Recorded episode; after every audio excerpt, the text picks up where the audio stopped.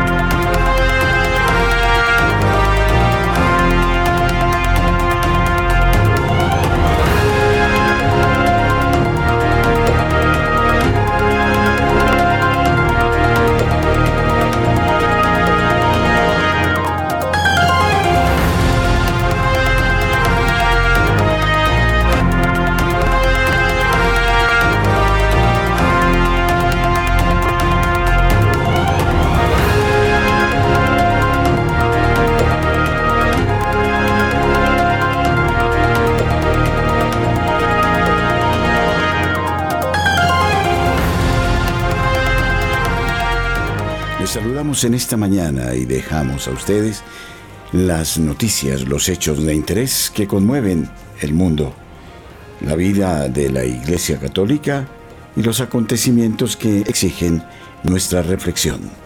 Les estamos saludando Wilson Urquijo, Luis Fernando López, Camilo Ricaurte, este servidor, el padre Germán Acosta. La opinión el análisis. Editorial en Radio María.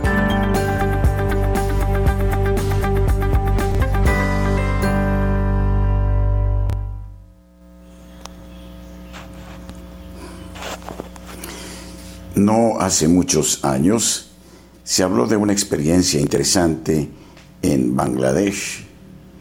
Fue esta experiencia auspiciada con miras a un eh, banco de desarrollo que se llamó Banco Greimin y que eh, hizo merecedor a Yunes, su autor del Premio Nobel de la Paz en el año 2006. Esta institución se caracterizó por otorgar pequeños créditos, también llamados microcréditos o créditos Grameen, a las personas de clase baja sin pedir una garantía a cambio. El nombre de Greimin se deriva de la palabra Grem, la cual significa rural o pueblo en el idioma. Los microcréditos están basados en el concepto de que las personas pobres tienen habilidades que se encuentran poco utilizadas, por lo que con un pequeño incentivo éstas pueden generar dinero, un acercamiento basado en el grupo se usa para aplicar la presión del compañero, ya que gracias a esto eh, se puede asegurar que los deudores sigan el procedimiento del préstamo y realicen sus decisiones financieras con disciplina, asegurando el repago de lo prestado y permitiendo que los deudores ganen eh, una eh, tasa que genera una buena situación crediticia. El banco también acepta depósitos, provee otros servicios y se dedica a administrar otros negocios que están orientados al desarrollo, incluyendo negocios en compañías eléctricas, proveedoras de agua y teléfono e incluso empresas textiles. La política crediticia del banco que desea apoyar a la población no atendida ha causado que la mayoría de sus clientes, el 96%, sean mujeres. El Banco Greimin se originó en 1976 en el trabajo del profesor Muhammad Yunus de la Universidad de Chittagong, quien lanzó un proyecto de investigación para diseñar un sistema de crédito que pudiera otorgar servicios bancarios a la población rural pobre y basándose en sus resultados positivos, en octubre de 1983 el Banco Greimin fue autorizado por la legislación nacional como un banco independiente. En el 2006, el banco y su fundador, Muhammad Yunus, fueron reconocidos con el Premio Nobel de la Paz. En 1998, el programa de vivienda a bajo costo ganó el Premio Mundial de Habitat. En el 2011, el gobierno de Bangladesh obligó a Yunus a renunciar al banco debido a que a sus 72 años este personaje se encontraba más allá del límite de la edad permitido en la ley para la posesión de un banco. Esta es una revolucionaria idea que muy bien podría aplicarse y de hecho se aplica en algunos puntos eh, de América Latina. En Colombia existen ya distintos núcleos, de los que, cuales vamos a seguir investigando aún más como una propuesta válida que de repente a través de nuestra radio podríamos perfectamente dar a conocer y lanzar. Así que vamos a tener invitados. El próximo martes tendremos una entrevista en Hagamos Radio a partir de las 8 de la noche con Ernesto y Claudia, quienes ya en Cali llevan adelante este tipo de ideas que ha traído bienestar a muchas personas humildes. Es una auténtica posibilidad de un mundo nuevo, distinto, que permite que se viva el Evangelio a través de la ayuda mutua, de auténtica comunión y de participación y de promoción de las personas que de repente, de otra manera, nunca tendrían ninguna posibilidad. Nuestros corresponsales tienen la palabra en Notas Eclesiales.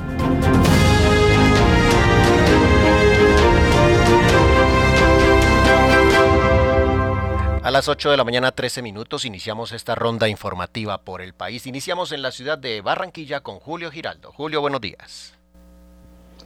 Qué alegría encontrarnos nuevamente con toda la audiencia de Radio María en Colombia y el exterior.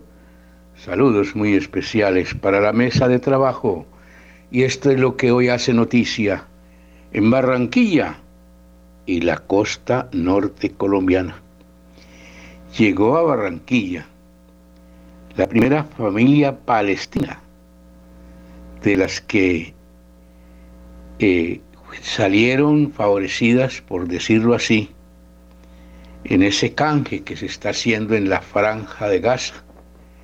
Estas primeras familias liberadas, una de ellas con raíces aquí en Barranquilla, llegó no es de extrañar que Barranquilla, por eso se le dice la puerta de oro de Colombia, aquí llegaron al comienzo cientos y cientos de familias de todos los países del mundo, cada una con una necesidad diferente, y fueron acogidos, echaron aquí sus raíces, trabajaron, crearon empresas, y por eso la colonia palestina es una de las más grandes que hay en las ciudades.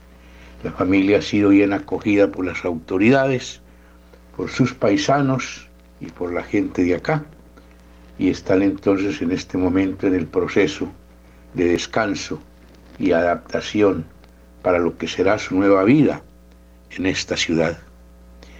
En otro ángulo de la noticia, Barranquilla lanza un proyecto piloto para atender a mujeres migrantes embarazadas Sabemos que también aquí en los últimos años han llegado muchos, pero muchos migrantes, especialmente de Venezuela.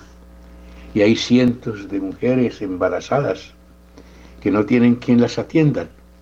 Pues bien, un grupo de personas caritativas en unión de las autoridades han organizado una estrategia, un proyecto para atender a estas mujeres en todo su proceso hasta que lleguen al momento de nacer su criatura. Buenas estas obras de caridad que nos exige el Señor Jesús en su nueva venida a la tierra. Y finalmente, así es la política.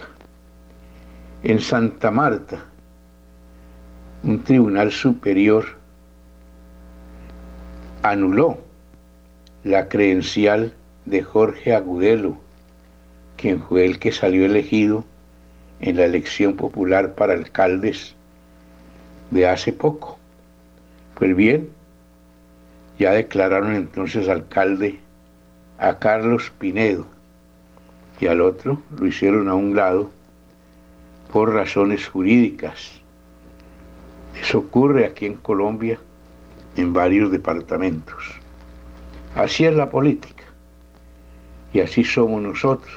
Sigamos rogando a María Santísima, al Señor Jesús, cuando ya entra una nueva Navidad, para que todo este mundo al revés vuelva a tomar su forma y podamos vivir en un mundo ideal, el que nos dio Dios desde la creación. Desde la ciudad de Barranquilla y para Radio María, Julio Giraldo. Muchas gracias, Julio. Saludamos ahora en la ciudad de Bucaramanga, Nairo Salinas con la información. Nairo, buenos días.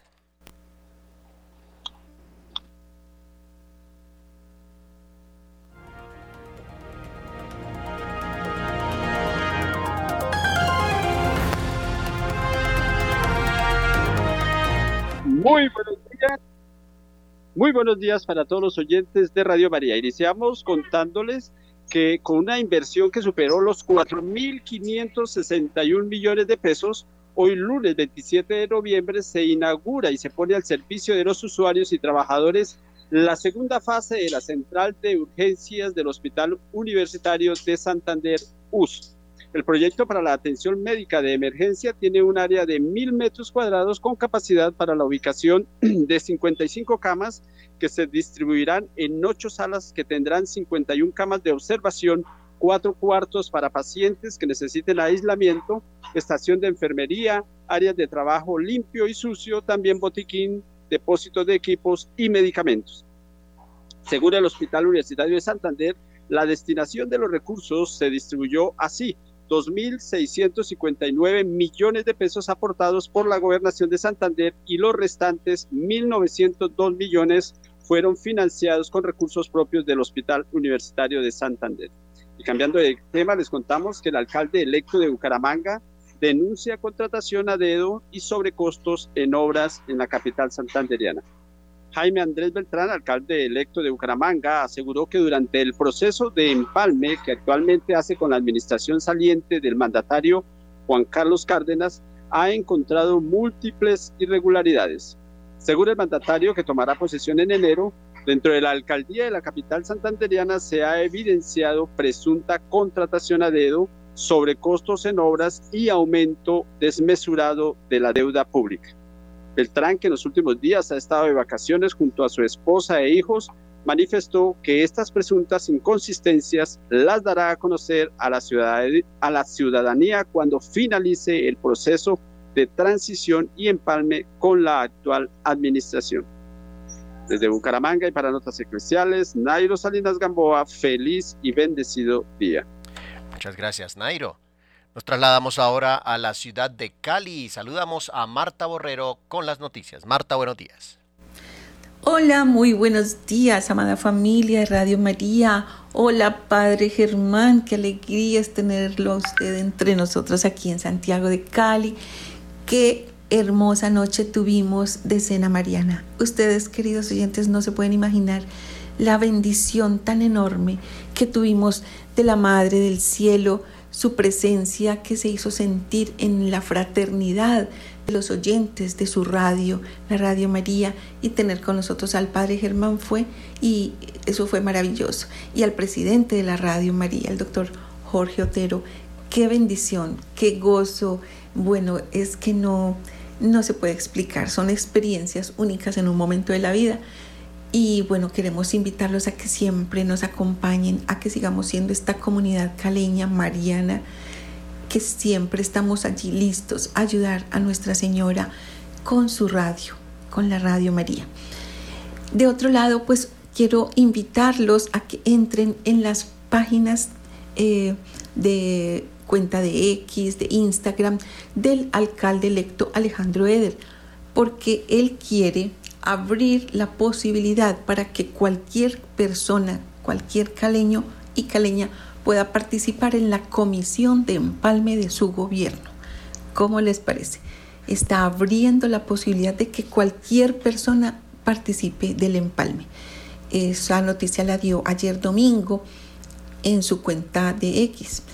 Dice, caleños, los invitamos a revivir y reconciliar a Cali con nosotros.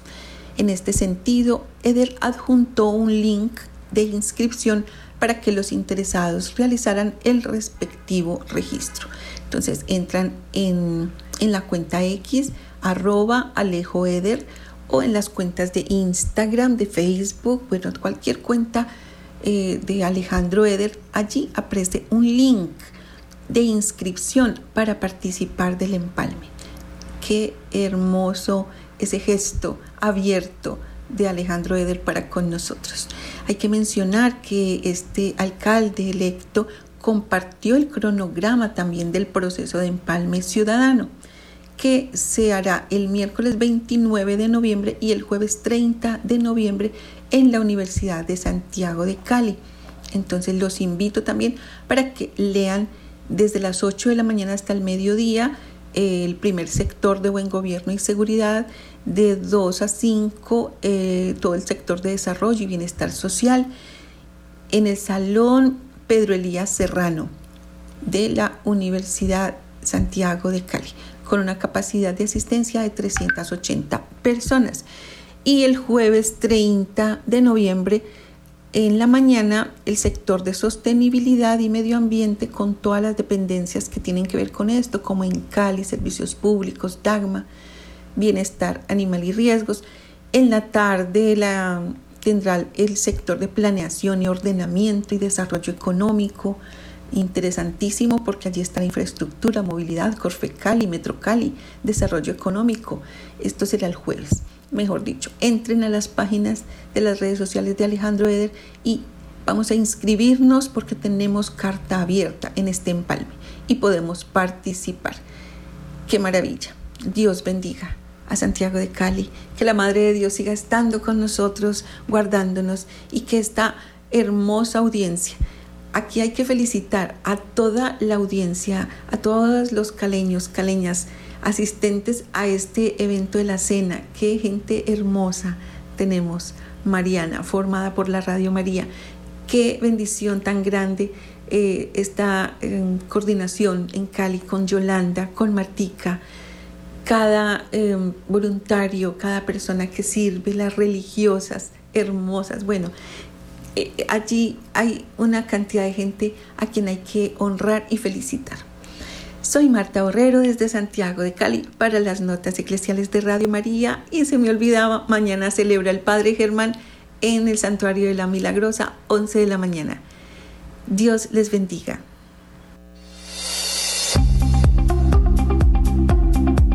En el satélite Radio María, en Colombia, la gracia de una presencia.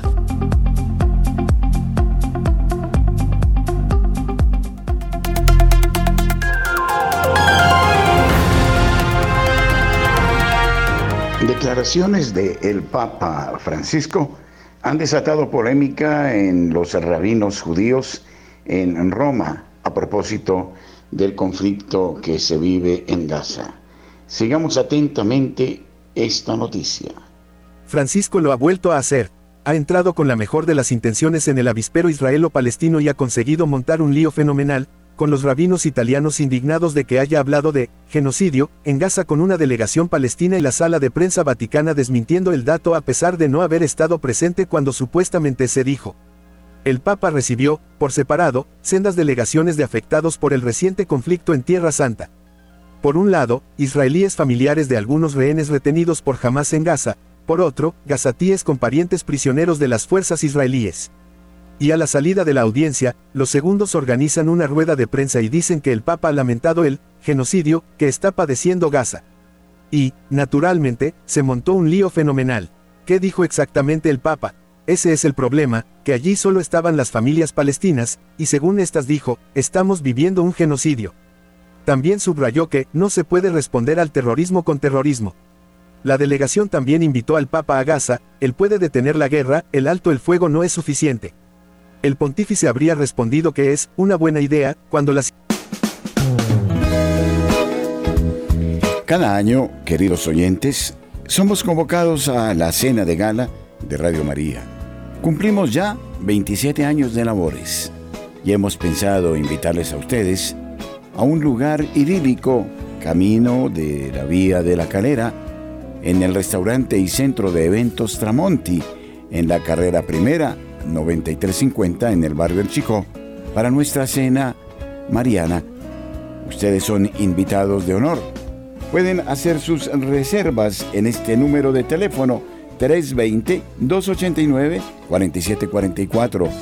Les invitamos, ustedes y nosotros haremos familia el próximo 2 de diciembre a partir de las 6 de la tarde en el restaurante Tramonti para vivir un momento inolvidable, para dar gracias a Dios en medio de la fraternidad por el don de Radio María. Les esperamos ese 2 eh, de diciembre, un sábado en la tarde, a partir de las 6, momento que será de particular gozo para todos.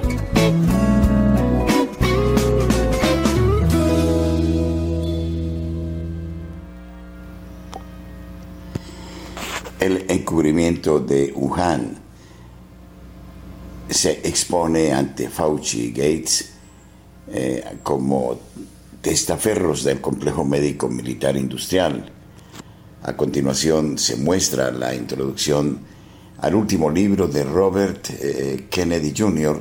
de Wuhan Cover Up and the Terrifying eh, Bombs Arms Race, que detalla como un cartel descontrolado de fuerzas militares de inteligencia, de salud pública, biofarmacéuticas y tecnologías y los intereses de los medios de comunicación posicionaron con éxito la bioseguridad en la vanguardia de la política exterior de Estados Unidos.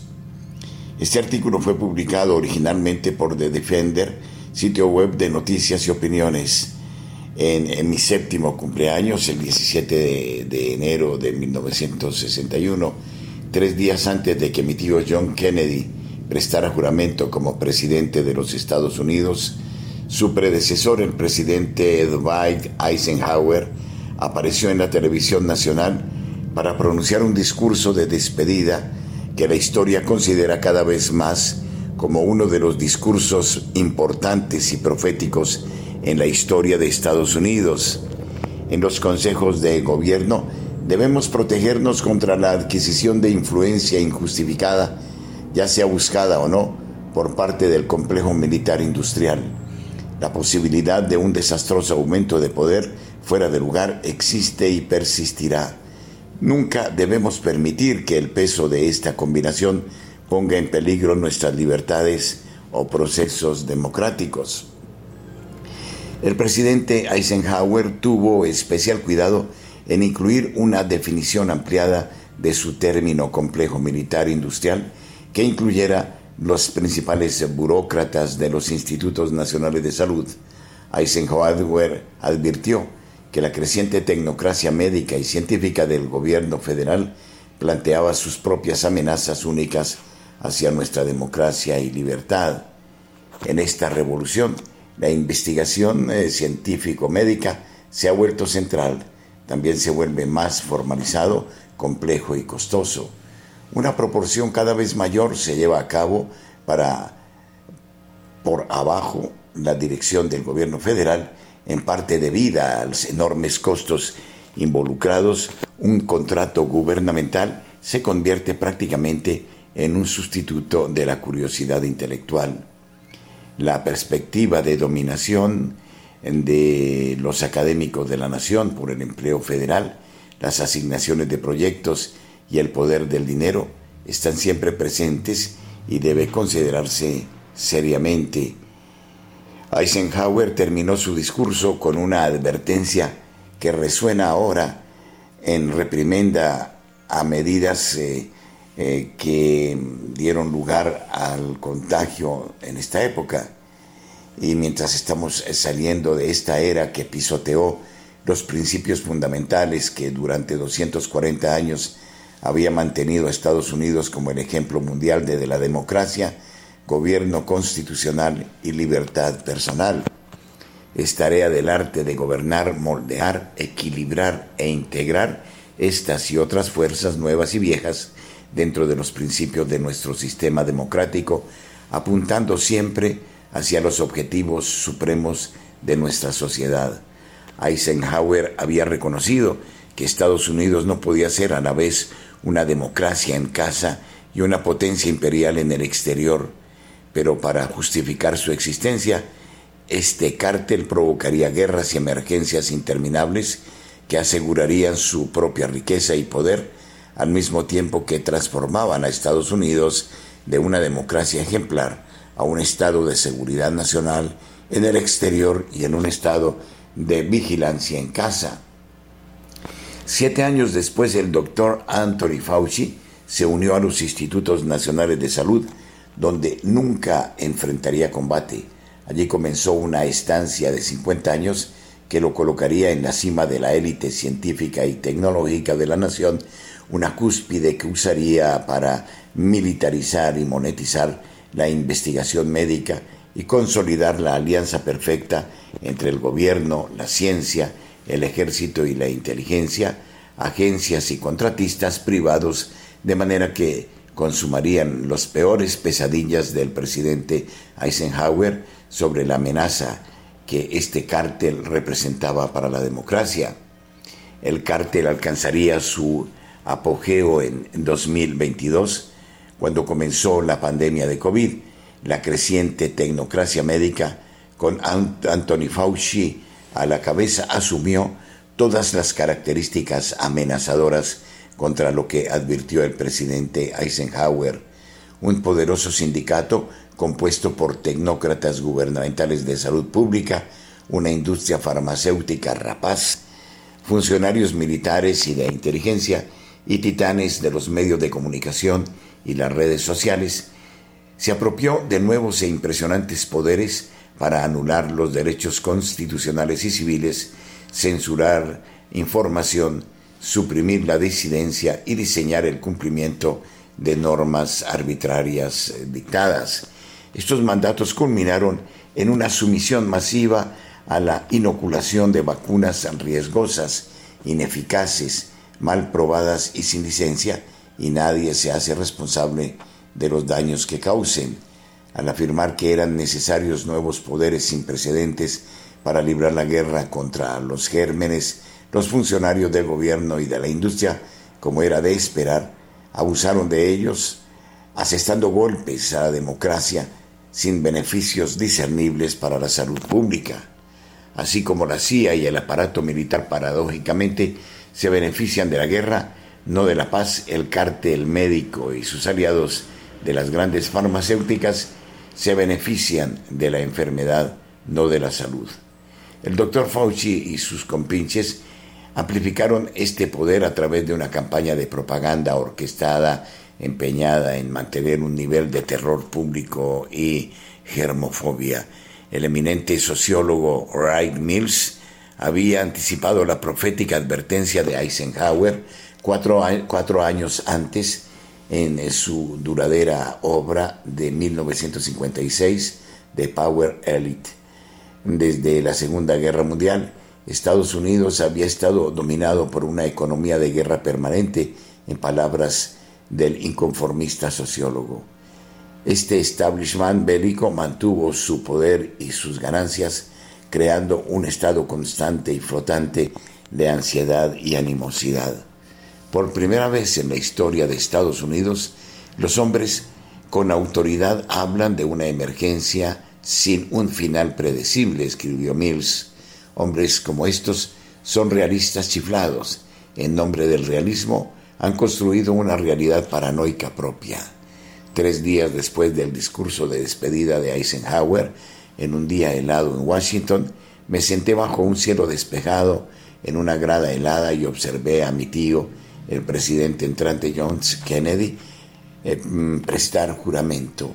En su propia toma de posesión en 1933, en el apogeo de una aterradora depresión global, el ídolo de eh, John Fisher Kennedy, Franklin Delano Roosevelt, había advertido a la nación que el miedo era la herramienta más poderosa de los totalitarios. En Europa, los déspotas de izquierda y derecha habían esgrimido el miedo público a la misma depresión para transformar a Rusia en una nación comunista y a Italia, Alemania y España en, este, en estados totalitarios fascistas. Había Franklin Delano Roosevelt preservado tanto el capitalismo como la democracia con mano firme y una confianza que mantuvo a raya el miedo. La administración truncada de mi tío sería una batalla de tres años para separarnos del reinado del miedo. Su primera batalla encarnizada con su aparato de seguridad ocurrió tres meses después, durante la fallida invasión de Bahía de Cochinos. Incluso cuando asumió públicamente la culpa por la calamidad, se dio cuenta de que sus altos mandos militares y los panhandrums de la CIA le habían mentido para engañarlo y permitirle una invasión que sabían que fracasaría. Su plan era atrapar a un joven presidente enfrentado a este humillante fracaso a tres meses de su presidencia para que cumpliera con las demandas de su Estado Mayor conjunto de una invasión total de Cuba por parte de Estados Unidos, algo que John Fisher al Kennedy había prometido nunca hacer. Hice una crónica de esta lucha en mi libro de 2018, Valores Americanos. John Fisher al Kennedy reconoció que la función de la CIA ya no era proteger los intereses estadounidenses. Se había convertido en una agencia deshonesta, asumiendo la ambición implícita de las corporaciones multinacionales estadounidenses, incluidas las compañías petroleras y las grandes empresas agrícolas. En estos casos, los socios de la CIA fueron Texaco United Fruit Company y la mafia estadounidense. John Fisher Kennedy reconoció que la función esencial de la CIA ya no era la seguridad nacional, sino proporcionar al Pentágono y a sus eh, contratistas militares un canal constante de guerras continuas. En mayo de 1961, apenas cuatro meses después de asumir la presidencia, mi tío se encontraba dentro de la oficina oval diciéndole a su colaborador más cercano que quería fragmentar la CIA en mil pedazos y dispersarla con los vientos. Entre noviembre de 1961 y febrero de 1962, despidió a los tres altos funcionarios de la agencia, Allen Dulles, Charles eh, eh, Cavell y Richard Bissell. American Balloon relata la pelea de 60 años de mi familia con esa agencia. Hoy en día, poderosas compañías farmacéuticas se han unido a las grandes petroleras como motor de la política exterior estadounidense y la inteligencia estadounidense sigue desempeñando el mismo papel insidioso. Este libro precisamente explora una historia que es apasionante y que nos permite ver cuál es la realidad de los Estados Unidos de América y cuáles las estrategias del nuevo orden mundial que nos llevaron al miedo y que nos postraron durante dos años. ¿Crees saber qué es Dios? ¿Crees saber cómo es Dios? No es nada de lo que te imaginas, nada de lo que abraza tu pensamiento. San Agustín. Nuestro correo info.col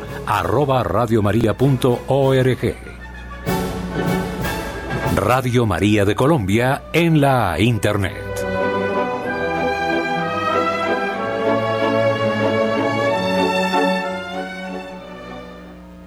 Escalada en todos los teatros de guerra. En Ucrania llegan los eh, misiles ATANKS, los más potentes, suministrados hasta ahora por la OTAN. En Israel el riesgo de que el conflicto se extienda al Líbano es real Estados Unidos envía dos portaaviones al Mediterráneo y el mando de la OTAN en Kosovo pasa a los turcos, algo que inquieta sobremanera a Belgrado. La progresiva escalada de todas las crisis en torno a Europa debería obligarnos a hacer valoraciones estratégicas y políticas de los nubarrones cada vez más oscuros que parecen agolparse en el horizonte. Las últimas señales de una posible ampliación de los escenarios bélicos proceden de Ucrania y Oriente Medio.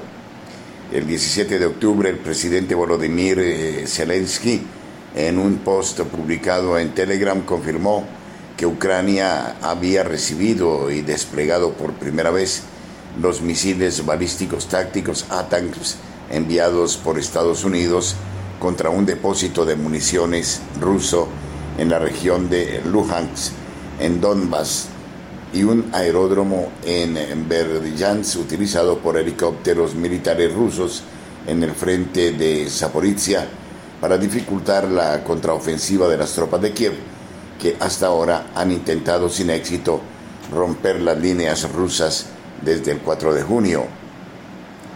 Aunque no se trata de la versión con un alcance de hasta 300 kilómetros que Estados Unidos no tiene intención de entregar a los ucranianos para impedir su uso contra el territorio de la Federación Rusa, los ATANKs utilizados contra objetivos rusos pertenecen a la versión M39 Bloque 1, capaz de alcanzar objetivos situados a una distancia hasta 165 kilómetros con una carga de guerra de 950 submuniciones. Se dice que el lanzamiento de hasta 18 misiles de este tipo destruyó un depósito de municiones y nueve helicópteros rusos, y aunque Vladimir Putin haya asegurado que estas armas son incapaces de cambiar el curso del conflicto, los ATAMS son los únicos misiles balísticos proporcionados a Ucrania hasta la fecha y constituyen el arma de mayor alcance de las enviadas por Washington, cuyo suministro fue financiado con el último paquete de ayuda de 200 millones de dólares enviado a Ucrania. No es de extrañar que Putin declarara en una rueda de prensa al término de su visita a China que la entrega de los ATACMS a Ucrania demuestra que Estados Unidos está cada vez más implicado en este conflicto. Mientras la contraofensiva ucraniana marca los tiempos y en el campo de batalla son los rusos quienes han tomado la iniciativa arrebatando varias posiciones al enemigo, Estados Unidos da un paso más en la escalada del enfrentamiento con Rusia. Incluso en Oriente Próximo el riesgo de una ampliación del conflicto entre Hamas e Israel parece ser más que una hipótesis. Tras las escaramuzas entre israelíes y Hezbollah en la frontera libanesa, el ministro iraní de Asuntos Exteriores, Hossein Amirabadolanian, declaró el 16 de octubre que si continúan las operaciones militares de las fuerzas israelíes en la franja de Gaza y no se encuentra una solución política, no se puede descartar la apertura de otros frentes del conflicto. Amirabodolanian, en una entrevista concedida a la radio televisión nacional tras una gira diplomática que le llevó a Irak, el Líbano, Siria y Qatar, añadió que los líderes de la resistencia no permitirán que el régimen sionista haga lo que quiera en la región. El Pentágono respondió poniendo en alerta a 2.000 militares entre una posible escalada eh, de la crisis y una acción más eh, abierta. El secretario de Defensa estadounidense Lloyd Austin elevó el nivel mediante una orden de preparación para el despliegue. Los militares deben ser capaces de responder rápidamente a la evolución de la situación de seguridad en Oriente Próximo. Estados Unidos ya había anunciado en los últimos días el envío de un segundo portaaviones a la región. El Gerald Ford se encuentra en el Mediterráneo Oriental y el Dwight Eisenhower está en camino con el objetivo de disuadir acciones hostiles contra Israel ante la operación terrestre que el Estado judío se dispone a llevar a cabo en la franja de Gaza. Como confirmó la visita de Biden a Israel, Estados Unidos está enviando ayuda humanitaria a los palestinos de Gaza, pero también está preparado para entrar en acción con las armas en caso de que se produzcan ataques contra Israel desde Siria, Líbano o Irán. La movilización de fuerzas estadounidenses en el Mediterráneo Oriental no agrada a Turquía, que ha anunciado un ejercicio naval que durará hasta el 27 de octubre frente a las costas del norte de Chipre, la República Turco-Chipriota reconocida solo en Ankara. En la semana anterior, el presidente turco Recep Tayyip Erdogan había criticado la llegada del portaaviones Ford al Mediterráneo Oriental tras el inicio de los enfrentamientos en Israel. La voluntad expresada por gran parte de la comunidad internacional de desplazar a un gran número de civiles palestinos de la franja de Gaza ha alarmado a Egipto, cuyo territorio del Sinaí es de hecho la única salida posible para tal iniciativa, a la que el Cairo se opone resueltamente. Ayer el Senado egipcio votó a favor de autorizar al presidente de Egipto, Abdel Fattah al-Sisi, a tomar todas las medidas necesarias para proteger la seguridad nacional de Egipto ante la voluntad de Israel de desplazar a los palestinos de la franja de Gaza al Sinaí. Es incomprensible que Egipto no quiera llevarse a casa a palestinos que durante 16 años han sido educados por la yihad tanto en las escuelas como en el conjunto de la sociedad de Gaza, mientras que la preocupación del Cairo también se ve acrecentada por las declaraciones realizadas ayer por el ministro de Exteriores israelí Eli Cohen sobre el deseo de reducir la extensión del territorio palestino. Al final de esta guerra, no solo Hamas ya no estará en Gaza, sino que el territorio de Gaza también se reducirá, confirmando los rumores sobre el objetivo de establecer una zona tampón dentro eh, de las fronteras de la franja de Gaza para proteger mejor las ciudades del sur de Israel. En un contexto de conflicto creciente y generalizado, Ucrania parece tener interés en establecer un vínculo entre la guerra contra los rusos y el conflicto de Oriente Próximo, sobre todo para evitar ser olvidada por los patrocinadores occidentales que garantizan su supervivencia. Tras acusar a Moscú de armar y apoyar a Hamas, el ministro de Asuntos Exteriores ucraniano Dmitro Kuleva declaró ayer en una entrevista que Ucrania e Israel son dos teatros de la misma guerra porque los actores del otro lado del frente son los mismos y añadió que aunque Ucrania ya no esté temporalmente en los titulares por lo que ocurre en Israel, sigue estando en primera plana de la agenda de seguridad internacional. De hecho, si queremos seguir hablando de la crisis actualmente en curso en el viejo continente o en sus fronteras, hay que valorar también las crecientes tensiones entre Serbia y Kosovo que amenazan con estallar sobre todo después eh, de que las fuerzas de la OTAN en Kosovo se pusieran hace unos días bajo mando turco por primera vez tras muchos años de mando italiano y húngaro. Un cambio de guardia en el ámbito de la OTAN que sin duda no es del agrado de Belgrado, entre otras cosas porque el eh, pasado mes de mayo las fuerzas de seguridad recibieron de Ankara sus primeras armas ofensivas, cinco drones armados con misiles. Parece claro que en un momento de tan alta tensión, mantener la cúpula de la CAFOR en manos de Italia o Hungría, como ha sucedido en los últimos años, habría ofrecido a todos, desde los Balcanes a toda Europa, mayores garantías de equilibrio, aún más valiosas si tenemos en cuenta el violento conflicto en curso en Ucrania. Es difícil creer que un papel militar cada vez mayor de Ankara, aunque sea en el marco de la OTAN, en una zona que vive desde hace años una fuerte invasión política y económica turca, pueda favorecer la distensión en los Balcanes. Por eso hay que preguntarse qué naciones de la alianza han presionado a favor del mando turco y de la KFOR y si Italia y otros Estados miembros se han opuesto enérgicamente o no a esta decisión que amenaza con fomentar la desestabilización de la región en lugar de evitarla.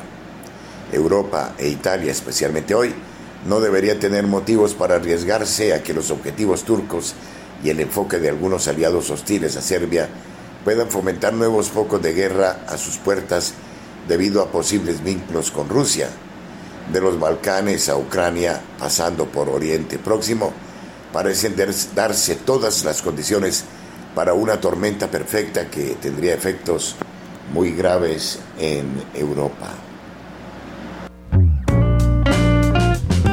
Celebramos los 27 años de Radio María en Colombia Les presentamos a todos ustedes la nueva Agenda 2024 conmemorativa a San José.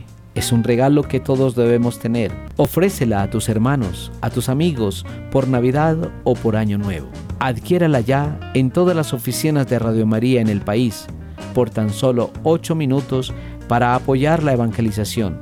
8 minutos que usted le regala a la Madre de Dios la nueva agenda Radio María 2024. 27 años de Radio María en Colombia es gracia y presencia.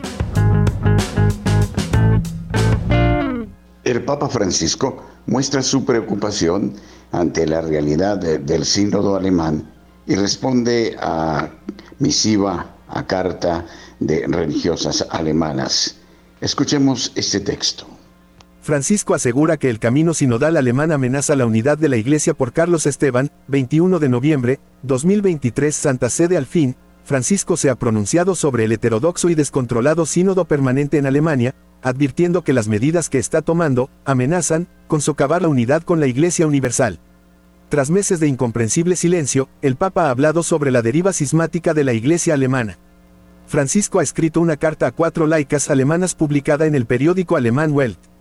Yo también comparto la preocupación por los numerosos pasos concretos que están dando ahora gran parte de esta iglesia local y que amenazan con alejarse cada vez más del camino común de la Iglesia Universal, escribió el Papa en su carta, escrita en alemán. La principal de las preocupaciones del Papa es la presión para establecer un Consejo Sinodal, permanente, un cuerpo mixto de laicos y obispos que gobernaría la Iglesia Católica en Alemania. El Papa subrayó que este tipo de órgano asesor y de toma de decisiones no puede conciliarse con la estructura sacramental de la Iglesia Católica, y se refirió a una prohibición previa que el Vaticano había emitido sobre el tema.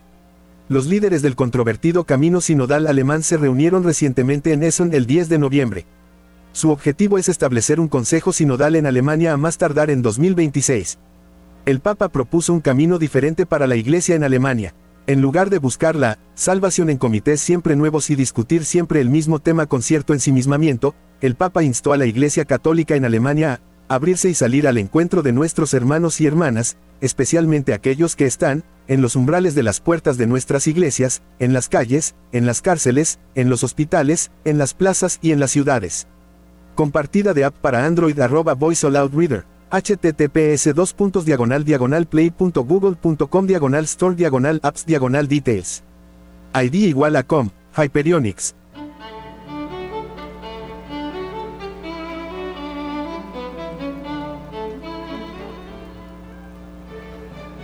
Una sola radio, una sola misión.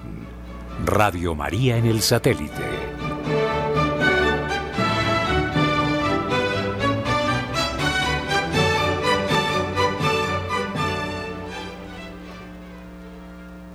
Más de 900 exorcistas en el mundo, 63 son de Estados Unidos y 48 de México. La Asociación Internacional de Exorcistas eligió nuevo presidente. La Asociación Internacional de Exorcistas eligió presidente a Karel Orlita, sacerdote de la diócesis de Brno, ciudad capital de la República Checa, en eh, su 14 conferencia internacional. Sucederá a Francisco Bamonte, que asumirá el cargo de vicepresidente de la AIE tras dos mandatos. Al Congreso celebrado en Sacrofane, cerca de Roma, participaron 203 sacerdotes y 100 asistentes eh, de exorcistas de todo el mundo. La Asociación Mundial de Exorcistas es la única asociación reconocida por el Vaticano según su sitio web. Cuenta con alrededor de 900 sacerdotes y asistentes de exorcistas activos en todo el mundo, 483 en Italia, seguidos de 62 en Estados Unidos y 48 en México. 13 de ellos proceden de África, el mismo número trabaja en la República Checa. En Austria también se lleva a cabo el ritual del servicio de curación y liberación. Orlita nació en Ostrava en 1970 y fue ordenado sacerdote en 1999 en la Catedral de Pedro y Pablo de Brno. De 2001 a 2003 estudió Derecho Canónico en la Universidad Romana de Letrán y desde 2005 es vicario judicial del Tribunal Diocesano de Bro. Es también miembro del Consejo Presbiteral y administrador de la fase romana en el proceso de beatificación de los siervos de Dios, Václav Derbola y Jan Bula. En octubre de 2008 recibió del Papa Benedicto XVI el título honorífico de capellán de su santidad. Proviene de una familia religiosa que fue vigilada durante la época comunista, pero Dios ama a las personas. Su familia tiene cinco vocaciones sacerdotales, afirmó el nuevo presidente de la AIE en una entrevista en el sitio web del movimiento exorcista mundial. Varios obispos que quisieran tener uno o dos exorcistas en su diócesis se quejaron de que no podían encontrar sacerdotes adecuados, dijo Orlita. De hecho, no basta con tener una buena formación teológica y ser un buen sacerdote, se necesita algo más. Algunos creyentes recurrieron a los exorcistas como si fueran hechiceros católicos, pero el exorcismo se trata de mejorar la calidad de la vida cristiana. Según el historiador de la iglesia Francis Young, la práctica de exorcizar demonios en la iglesia católica se remonta casi a sus inicios. Fue menos pronunciado en la década de 1960, después de la cual su, popularidad aumentó gracias a los sacerdotes y creyentes conservadores. A ello contribuye la creciente influencia de los obispos de África, Asia y América Latina, donde los católicos están expuestos a la presión de movimientos eh, protestantes y pentecostales en competencia. El exorcismo es la expulsión ritual de las fuerzas y espíritus malignos en personas, en seres vivos u objetos. Estas prácticas existen en muchas culturas y están destinadas a contribuir a una limpieza y curación integrales. La Iglesia Católica extiende el término como una petición a Dios para que libere a las personas del poder del mal. El exorcismo también puede incluir una orden dada en el nombre de Jesucristo al demonio para que abandone a la persona afectada. La Iglesia deriva la autoridad para realizar exorcismos del Nuevo Testamento. El ejemplo es el exorcismo de demonios que realizó Jesús. Según las eh, directivas del Vaticano, un exorcista debe primero determinar si realmente existe un caso de posesión. Para ahuyentar las fuerzas del mal, el sacerdote reza, entre otras cosas, oraciones y fórmulas de bendición. Si es necesario, también consulta con médicos y psiquiatras. Establecido por el Vaticano en 1999, el gran exorcismo es una oración de una hora realizada casi enteramente en latín. El ritual siempre lo realizan dos sacerdotes. El ritual del servicio de curación y liberación también se lleva a cabo en Austria, entre otras cosas por parte del sacerdote de Graz, Johannes König. Desde 1994 existe una asociación internacional de exorcistas que incluye no solo a sacerdotes, en 2014, la Congregación para el Clero del Vaticano reconoció oficialmente la asociación y aprobó sus estatutos. El fundador de la asociación fue el sacerdote Gabriele Amort, fallecido en 2016 y cuya vida sirvió de base para la película de terror eh, ficticia El exorcista del Papa. A ustedes, amables oyentes, muchas gracias por acompañarnos hasta este momento el Señor les eh, premie por su bondad y gentileza. Radio María, gracia y presencia.